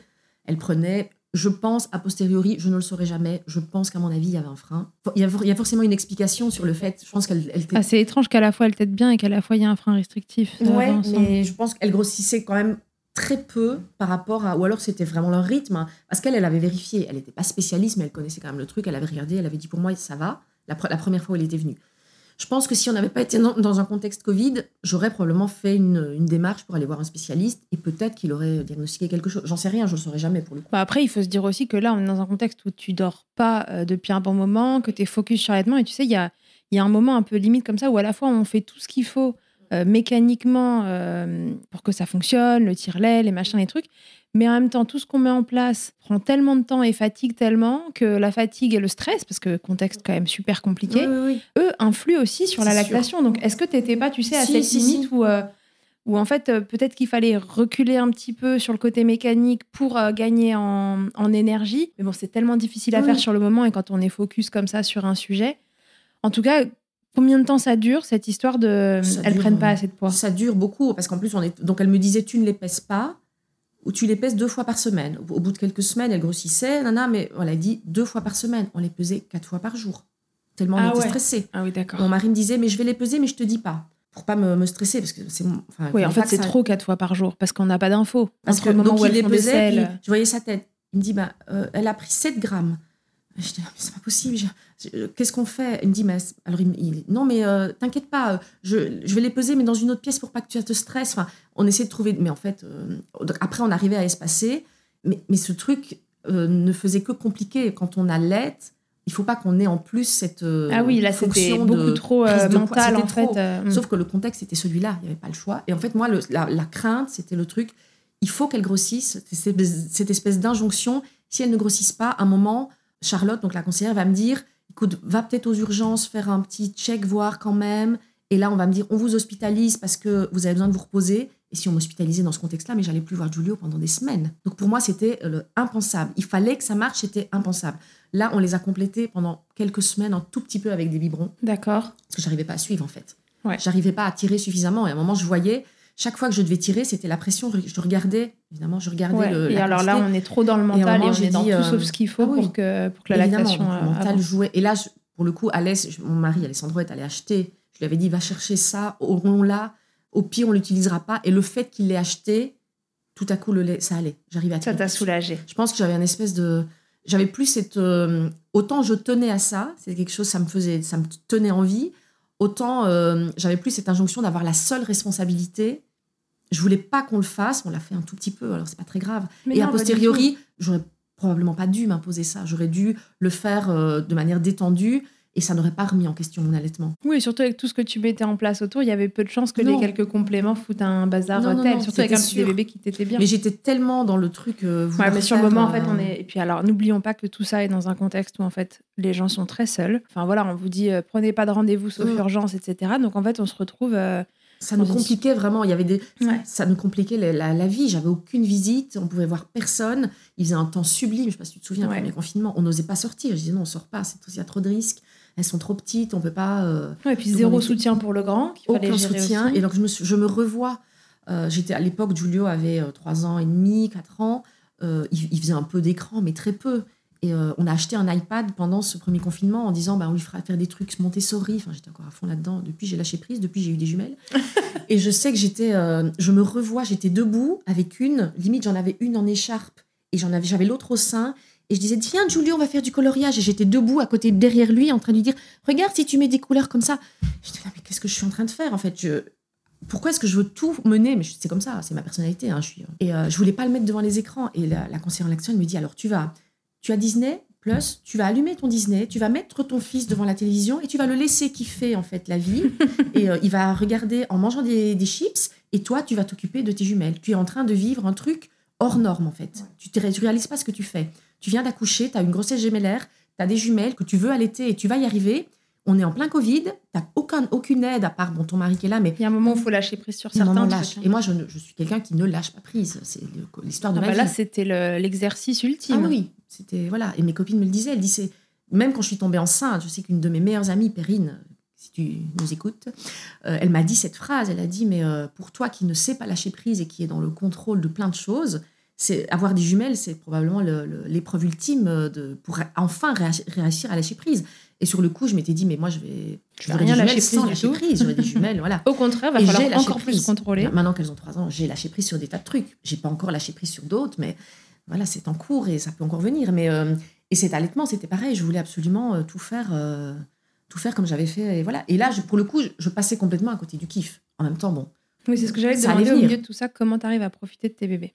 Comment, là, à ce moment-là, les premiers temps, euh, non, c'était. Euh, Quand tu dis les premiers temps, ça dure tout ce confinement qui dure à peu près deux mois? Ah, Oui, ça dure bien ça. Ok. Puis elle commence à grossir, elle commence à s'éveiller, elle commence à.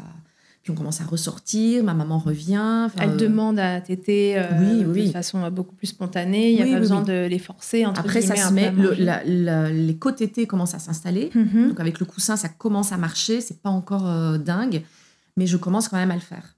Ok. Alors, conseil pour les mamans jumelles, que moi je n'ai pas réussi à faire, mais a posteriori qui peut être prendre le temps de bien s'installer. En fait, pas vouloir faire à l'arrache. En fait, ce qu'on fait avec un, et c'est ça pour qui pour moi, enfin, ce qui, ce qui résume vraiment la, mon expérience d'allaitement de jumeaux, c'est ce qui est très difficile, c'est faire le deuil de ce qu'on a fait avec un seul bébé, en fait. Parce que euh, pour moi, c'est ça qui a été une révélation avec l'allaitement, et c'est pour ça que j'ai allaité aussi Jules aussi longtemps. C'est que c'est euh, c'est du kiff d'allaiter un bébé, de s'endormir avec son bébé sur soi, de se réveiller, il est là, de partir euh, en écharpe avec euh, juste euh, une couche en poche au cas où, et puis de s'arrêter. Moi, on habitait dans le 8e à l'époque. Euh, J'étais en écharpe ou en poussette, je sais, j'allais sur les Champs-Élysées, j'allais me prendre un petit déj, je prenais double ration de tout, je prenais deux pains au chocolat, deux oranges pressées parce que j'avais pas eu le temps de prendre mon petit déj. Il dormait dans la poussette, il pleurait, je le mettais au sein. Il faisait beau, c'était le printemps, je le remettais. Quand il faisait moche, j'allais aux Galeries Lafayette, me promener au rayon luxe avec mon bébé, je me prenais un petit café. Enfin, c'était le. Avec des jumelles, j'ai jamais pu faire ça en fait. Euh, tout ce que j'avais, tout ce que j'avais, j'ai kiffé avec euh, Giulio, je pouvais pas. Il a fallu faire autrement.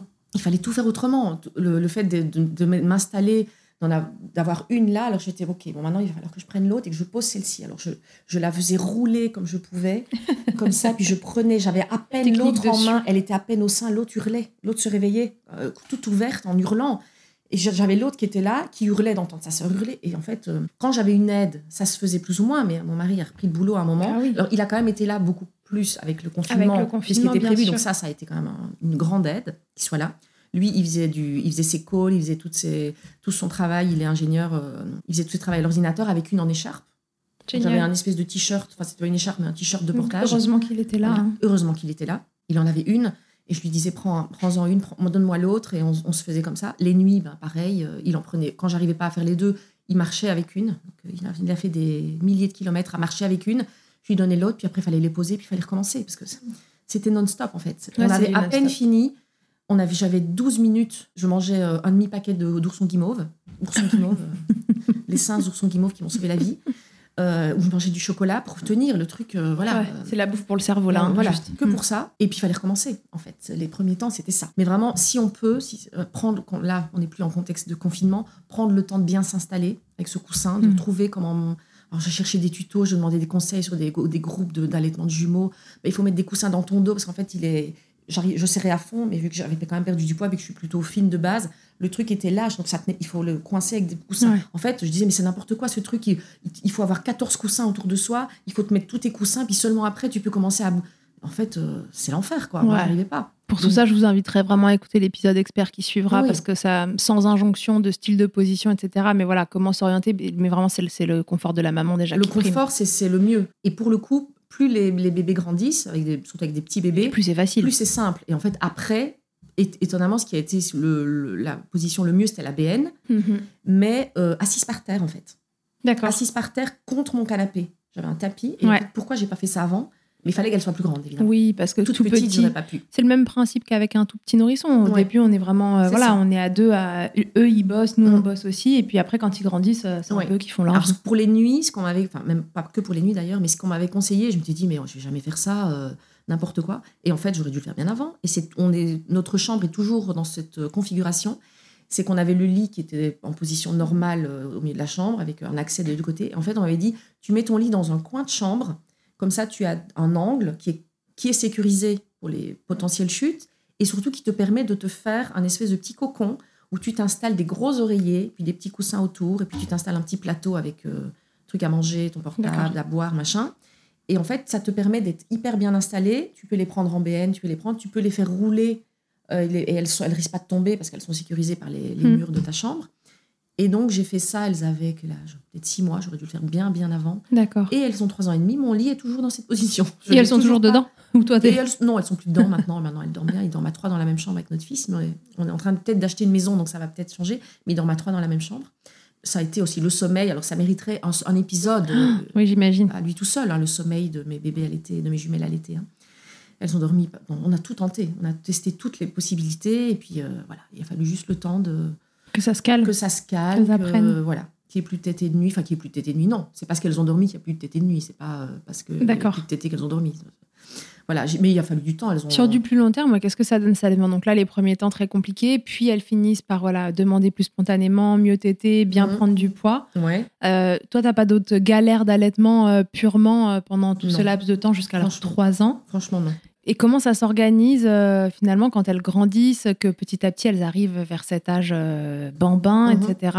Alors bon, elles sont diversifiées, Ouais. elles mangent, le- elles picorent. Enfin non, il y en a une mange très bien, l'autre moins bien. Alors est-ce que alors, forcément les discours, ben forcément tu les allaites, faut pas t'étonner. Moi je suis sûre que non. Non, non, non, ça n'a aucun que, rapport. Pour moi, ça n'avait aucun impact. Elles sont gardées à la maison, donc ça aussi, c'est pas anodin. Euh, Ouais. elles sont- on a pris, une- on nous a conseillé ça. Euh, C'était un gros effort financier, mais le confort de vie qu'on y gagnait était, Ouais. n'avait pas de prix. Donc elles sont toujours gardées à la maison par une nounou. Elles vont rentrer à l'école au mois de septembre. Les, les tétés, enfin c'était euh, un peu comme avec mon fils, c'est-à-dire quand je suis là, en grandissant, c'est quand je suis là, ben on boit le lait de maman, mais quand je suis pas là, c'est pas un sujet. Donc suis pareil, elles là. sont euh, une partie bib. Elles ont jamais pris de bib. Elles ont jamais pris de bib. Donc t'étais là, elles t'étaient au sein, sinon elles étaient diversifiées. Sinon elles sont à quel diversifiées. moment t'as repris le travail, toi, dans Alors j'ai repris le travail au bout des six mois euh, de mon congé. Ok. Tout à fait. euh, j'ai pas du tout euh, allongé mon congé maternité. Sauf qu'on était en plein confinement, donc en fait on répétait euh, la journée, mais tous les spectacles euh, étaient annulés. Ah, Ce qui a quand Donc ça même t'a un peu sauvé, ça, sauvé, pour l'allaitement. euh, mon allaitement. Je pense pas clairement à l'âge où donc elles ont repris euh, quand moi j'ai re- j'ai repris, elles devaient avoir huit mois, un truc comme ça. Mhm. Je pense ça si on avait été en contexte normal et que j'avais repris mes spectacles le soir, comme je, je- c'est le cas pour le moment, je pense clairement que j'aurais pas pu continuer. Bah, soit il aurait fallu tirer comme pour. Et je, je pense pas que pour le coup j'aurais j'aurais pu tenir la, la distance au niveau des quantités parce qu'elles étaient encore petites. Mais là, la journée, tu partais répéter de temps en temps, mais elles étaient diversifiées. Elles étaient diversifiées, là je Et tu tirais. rentrais euh, le soir et elles pouvaient t'aider. C'est ça, c'est ça. Ok, donc en fait, ça s'est transformé en un allaitement. Bon, simple.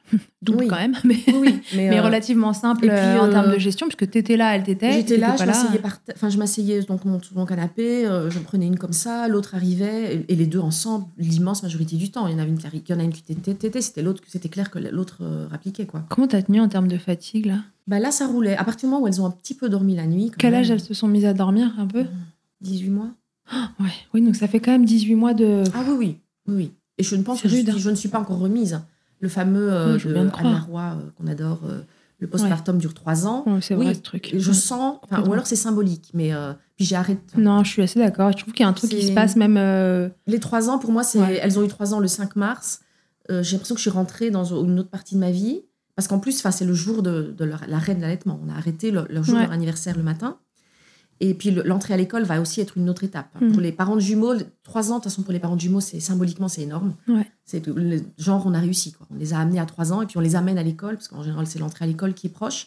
C'est euh, après, c'est, on passe dans autre chose. Ouais, mais tu vois, même sur un bébé simple, euh, enfin unique et, euh, et franchement, enfin un bébé plutôt cool, moi qui a dormi tôt et tout, j'ai senti que une fois passé ces trois ans, c'est indescriptible, c'est pas Mm. palpable ce que je raconte, mais il y a quand même quelque chose qui change Absolument. en réappropriation de son corps, en Oui. envie de voilà de, de refaire son sport, vraiment Oui, de, oui, de oui. s'y remettre. Moi, on on se récupère un peu. Donc je suis assez d'accord avec cette notion de postpartum qui dure trois ans. Donc voilà, en tout cas, c'est facile. Enfin, c'est facile. Ça Mm. dort pas assez. Non, ça dort pas, c'est non-stop. On a une nounou, on a cette chance, clairement. Mais euh, les week-ends sont, sont chauds parce qu'on a la nounou le week-end. Donc Et puis le sait- premier à trois ans, il est pas non plus immense. quoi. Ben, oui, oui, c'est ça. Bah, maintenant, il est plus grand. Maintenant, maintenant qu'elles ont 3 ans, euh, lui, il en, a, il en avait 6, 7. Oui, oui. Il vient d'avoir 7. Mais oui, il est encore euh, très petit, il demande beaucoup d'attention. C'est un, grand frère. Bon, je- j'en étais sûre, mais c'est un grand frère fabuleux. Bah oui, euh, évidemment. Très bienveillant, très sensible, très, il s'occupe beaucoup de ses petites sœurs et tout, mais ça reste un petit garçon qui a besoin de, qu'on s'occupe de lui, enfin normal quoi. L'allaitement du bambin de jumeaux, tu t'es exposé euh, à ça un petit peu, euh, tu vois, euh, avec les amis et tout, comme pour le premier, Moins, ou non, moins, ils savaient que tu avais allaité le premier C'était pas un ans. euh. sujet, on sait que de toute façon Sophie est comme ça, Sophie est un petit peu euh, hors, hors des trucs. euh, elle, voilà, et c'est, j'ai, j'ai- pour le coup, j'ai peut-être même plus euh, ressenti d'admiration, beaucoup. Ah ouais. Et ça, ça m'a fait tenir, clairement. Parce que je suis. Autant ça a été dur, autant, autant je suis d'une, j'ai une fierté d'avoir réussi à faire ça Mm. et, et d'elle, de- qu'elles aient réussi à le faire avec Ouais. moi, parce qu'on était trois dans l'histoire. C'est une fierté immense de l'avoir fait. Et quand j'en parle, enfin, j'ai, les gens sont. euh, j'ai des copines qui viennent d'avoir un bébé, un deuxième, ils me disent Mais comment tu fais? Là, j'ai une, une copine du quartier qui a un bébé qui a trois semaines, elle me dit Mais. euh, elle dit J'en peux plus, je ne sais pas comment tu as fait, je, j'arrive pas à réaliser. Et avec le recul, je ne sais pas non plus, en fait. Bah, faut dire que quand tu le racontes, on sent l'intensité du truc. Et euh, c'est vrai qu'on a envie de se dire, bah pourquoi? Parce que ça a l'air tellement hard. Sincèrement, ouais. Alors, euh, et, et pour le coup, j'ai pas envie qu'on retienne que ça, parce que ça, ça a été très dur, mais euh, je le referai. Ouais, tu Parce recommencerais. euh, là, j'ai donné l'aspect dur, mais euh, j'ai vécu des moments euh, avec ces cet allaitement de, de communion avec elle, de les, les deux qui te regardent pendant que tu es en train d'allaiter, le- une qui, se, une qui caresse les cheveux de l'autre, Ouais. euh, une qui dit, euh, qui dit à l'autre quand elle commence à parler, euh, mais il y en a plus du lait. Oh mais si, moi j'en ai. Enfin, parce qu'il y en avait à la fin, mais il y avait vraiment, c'était anecdotique. Les bah vas-y, donne-moi ton boobs. Le Oui, mien, c'est ça. le mien est vide. Enfin, c'était, c'était fabuleux. Et je le referai. Maintenant, est-ce que je le referai de manière aussi extrême Non, je pense que je compléterai peut-être un petit peu et c'est pas grave en fait. Oui, parce qu'avec du recul, il y, a- il y a eu cette première période qui a été trop dure et, et peut-être même que ça a mis à mal euh, ça a failli mettre à mal le projet tellement Oui, c'était oui. fatigant. Mais vraiment, oui. Mais j'ai quand même, j'en retire une fierté et beaucoup Bah oui, de- bah, t'as raison. du positif, de. Ouais, c'est ce qu'on appelle s'accrocher. hein. Oui, oui, c'est c'est- voilà. et j'ai été soutenue, mon mari m'a soutenue. À un moment, bon, il y, a- il y a eu des moments aussi où l'entourage, ma maman me disait, mais, euh, mais elle, pour le coup, elle, a- elle avait un peu le même discours avec Julio quand j'avais des moments où je craquais. C'était, mais pourquoi euh, tu. Elle me voit. Je pense. euh, Bah, moi, l'entourage, quand il est Voilà, inquiet, Elle me voyait euh, pleurer, elle me voyait épuisée, à bout de fatigue. Elle me disait, mais pourquoi tu t'arrêtes pas, en fait Euh, Ben non, j'ai pas besoin, j'ai pas envie qu'on me dise ça. J'ai juste envie qu'on écoute que je suis fatiguée et qu'on on peut être fatigué, mais c'est pas pour ça qu'il faut me dire d'arrêter. Et ça, je l'avais dit à, à Alessandro, à mon mari, dit euh, si je, même à la maternité, j'avais dit j'ai besoin que tu me soutiennes. J'ai faut, faut pas, j'ai besoin que tu me soutiennes par rapport au, au- à l'équipe médicale. Ouais. C'est important. Je, il faut qu'on fasse front et que tu et, euh, et même après, quand je vais craquer, et il a été, euh, il me les premiers temps, il me le disait. Il disait mais euh, ça va aller, accroche-toi. Il, était vraiment très très soutenant. Ouais, c'est ce que j'allais te demander, quelle place il a pris dans tout ça, parce que c'est vrai que c'est toujours bah difficile pour l'entourage en général de oui. nous voir euh, pas bien.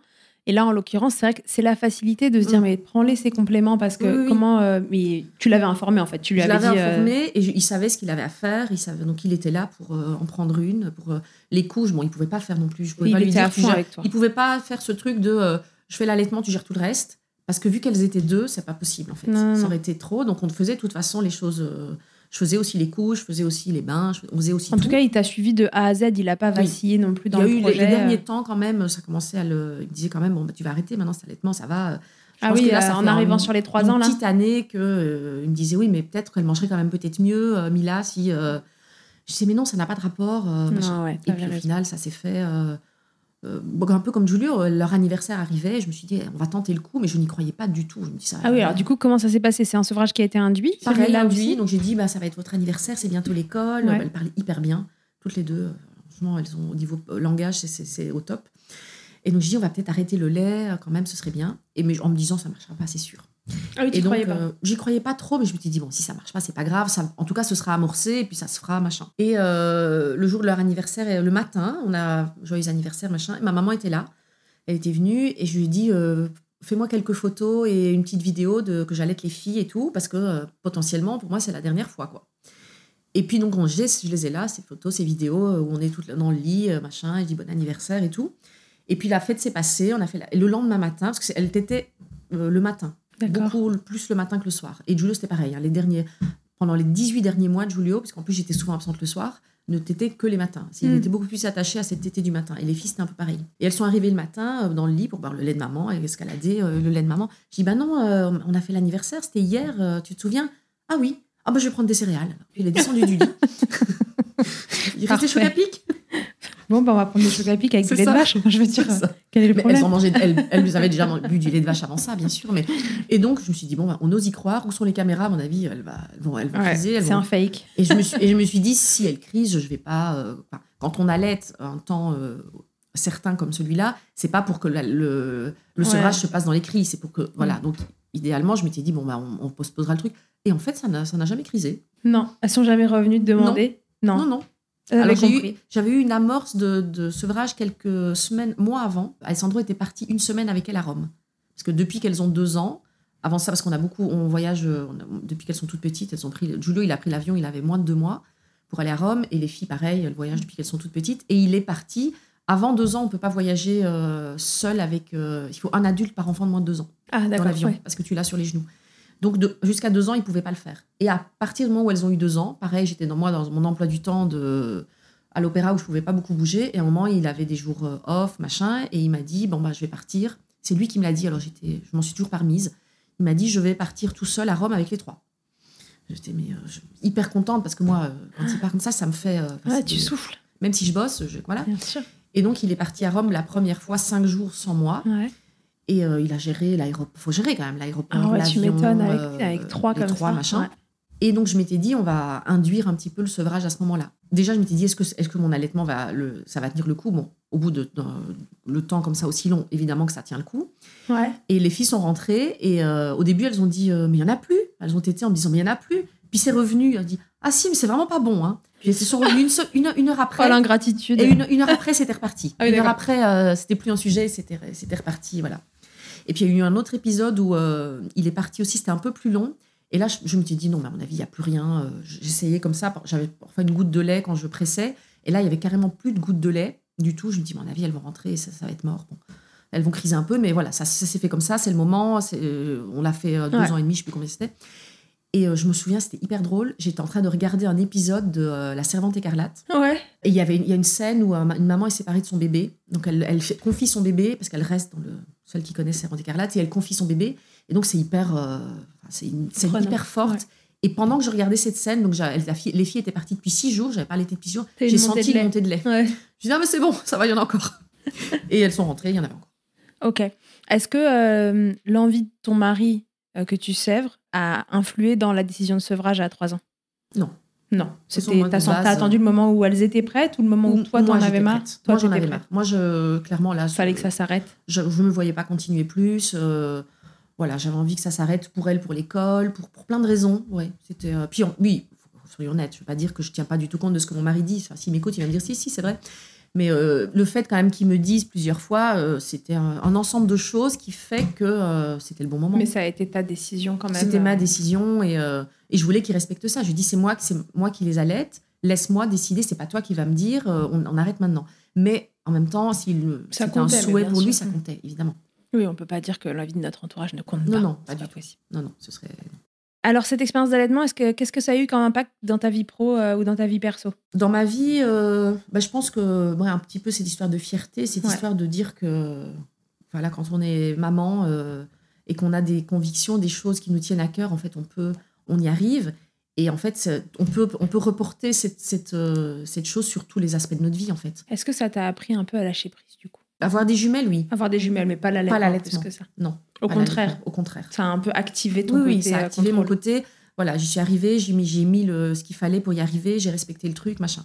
Voilà, si je devais conseiller à quelqu'un, je dirais vas-y plus cool que ce que je l'ai fait. Ouais. peut- je pense qu'il y a moyen d'y arriver. Ouais, c'est ce que j'allais te demander. Oui, c'est oui, quoi le conseil que tu donnerais à des mamans qui qui sont enceintes de jumeaux ou qui démarrent un allaitement Alors de déjà, jumeaux? ça peut se faire. C'est ça peut possible. se faire, c'est super de le faire. Euh, c'est, c'est- on en retire plein de choses, on en retire une grande fierté. On est, euh, ça reste malgré tout, comme pour un seul, très pratique. À partir du moment où ça roule, en fait, euh, je sais que j'avais discuté avec des mamans de jumeaux qui avaient allaité, qui avaient commencé l'allaitement, puis qui, ont pensé, Mhm. qui pensaient, parce que c'était compliqué, que passer au biberon.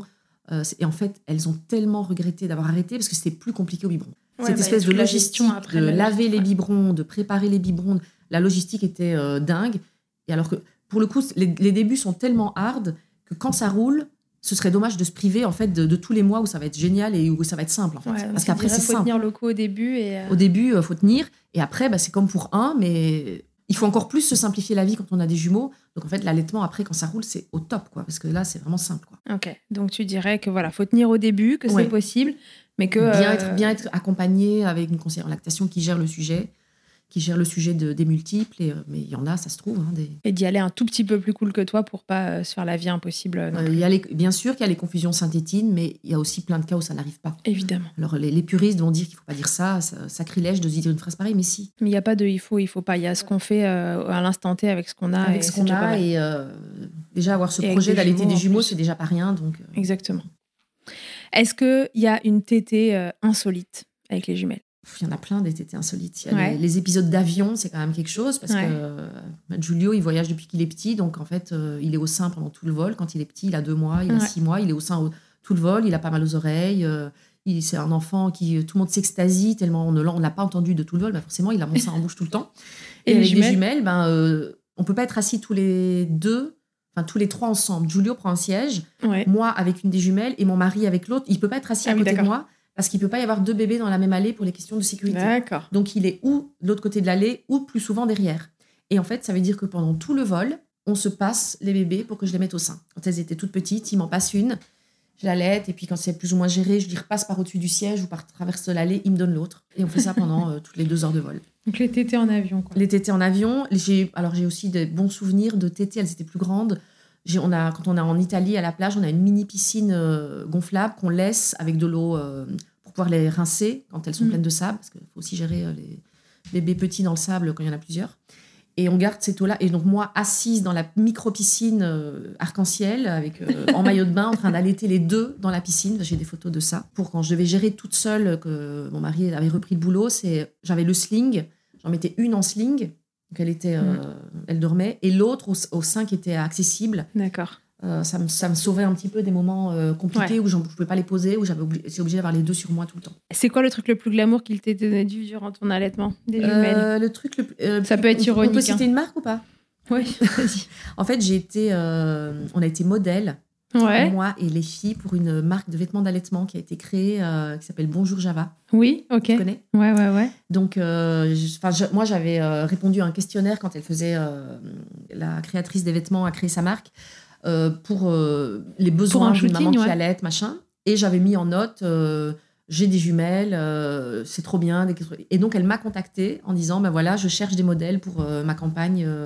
Euh, Est-ce que tu serais intéressée? Parce que voilà, des mamans qui allaient avec des jumeaux, euh, c'est pas fréquent. Et puis moi, j'adorerais euh, que tu fasses partie de, des modèles. Il y en avait, il y avait trois mannequins. Trois mannequins. Si, on peut dire que j'ai été mannequin.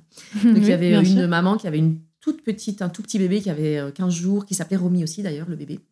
Il y avait moi avec les jumelles et puis il y avait une maman avec un petit un bambin de deux ans, je pense. Et donc on a fait euh, la- euh, toute la campagne, euh, les photos, machin. Super. Et donc sur le, je suis sur le modèle vert émeraude. Ouais.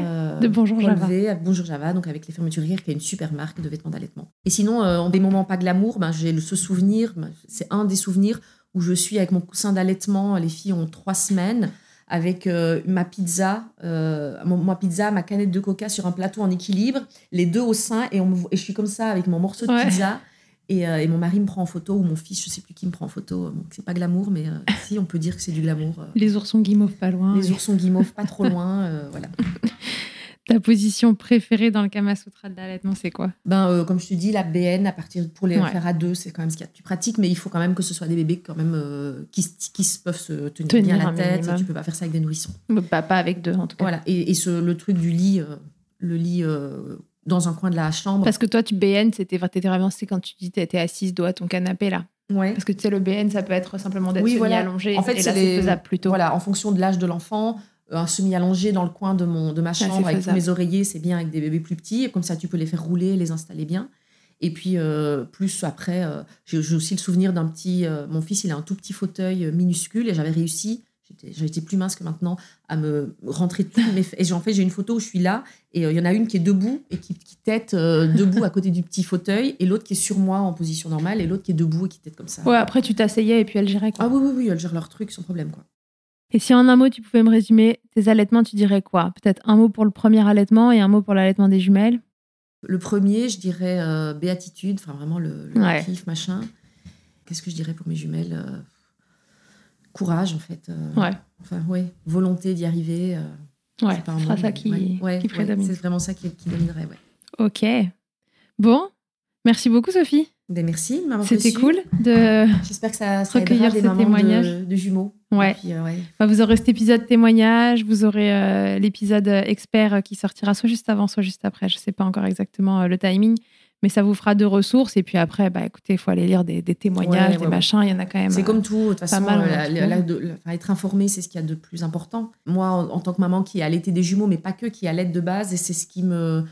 Enfin, quand j'en parle avec des amis qui me disent, oui, mais toi, tu as, de la chance, tu as pu allaiter parce que tu avais beaucoup de lait. Et en fait, non, j'ai jamais eu beaucoup de lait de base. J'ai jamais eu beaucoup de lait avec mon fils, j'ai jamais eu beaucoup de lait. Et en fait, c'est, pas le, avoir beaucoup de lait ou, ou- pas beaucoup de lait qui est important, c'est d'être informé. Et moi, ce qui me met très en colère par rapport à l'allaitement dans nos pays, c'est le manque d'information. Et alors qu'on soit mal informé et qu'un allaitement capote parce qu'on n'a pas été informé, mais si on y, si c'est pas quelque chose qui est important, c'était juste on voulait allaiter, mais on va reprendre le boulot, c'est pas un sujet, c'est pas grave. Mais quand c'est un vrai projet et que ça capote parce qu'on n'a pas été bien informé sur les pics de croissance, sur euh, le- les confusions, machin truc, ça c'est dommage. Et en fait, euh, moi je, je, je, je vais pas dire que je milite pour ça parce que je milite pas du tout, mais euh, quand j'en parle en- autour de moi, j'ai vraiment envie de ça. Je dis à mes amis, à mes amies enceintes, à mes amis qui veulent allaiter ou qui savent pas, juste sois informé en fait. C'est juste ça. Juste pour avoir, les, les bonnes clés. infos Mm. et après c'est on décide ce qu'on veut. Mais on décide en connaissance de cause et, c'est des choix. C'est pas juste subir des choses. En fait, euh, on subit un pic de croissance et on, on subit un truc parce qu'on sait pas ce que c'est on, on nous le justifie en disant mais vous aviez juste plus de lait. C'est pas vrai, c'est juste un pic en fait. Hmm. Et c'est pareil pour tout et pour les allaitements de jumeaux c'est pareil. Ouais, la clé, c'est d'être informé. Et après, chaque choix est, euh, est tout à fait euh, respectable. On a le droit d'avoir envie, euh, pas envie, plus envie, euh, Mm, absolument, encore, etc. Mais par contre, voilà, la clé, c'est l'information et, Ouais. et le respect des choix de chacun. absolument. Et si on a ça, alors on fout la, la paix aux mères et c'est très bien. Bon, en tout cas, merci encore euh, d'être venu jusqu'à moi. C'était très cool de recevoir, euh, enfin de recueillir plutôt ce témoignage. Avec plaisir. Et, euh, et puis à une prochaine. Salut Sophie. Salut.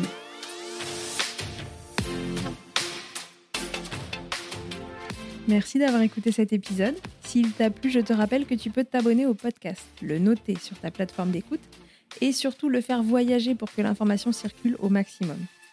Si tu te rends sur milchecker.fr, tu trouveras tous les épisodes du podcast depuis 2020 avec un moteur de recherche pour t'orienter en fonction du sujet qui t'intéresse. Si tu préfères lire ou bien que tu es coincé sous un bébé et qu'il ne faut pas le réveiller, sache que tu y trouveras aussi le blog de Milchecker où les épisodes experts en particulier y sont résumés à l'écrit. Enfin, si tu me cherches en tant qu'ostéopathe pour toi ou pour ton bébé, tu peux me retrouver à Suresnes dans les Hauts-de-Seine en tapant mon nom sur Doctolib et sur mon site internet charlotte-bergerot.fr. On se quitte en musique avec Emma et son titre Blinded, écrit et composé en collaboration avec Nemen. À très vite pour un nouvel épisode et d'ici là, n'oubliez pas, prenez soin de vous. Milcheckez autant que vous le voudrez et bousculons ensemble les idées reçues sur l'allaitement maternel.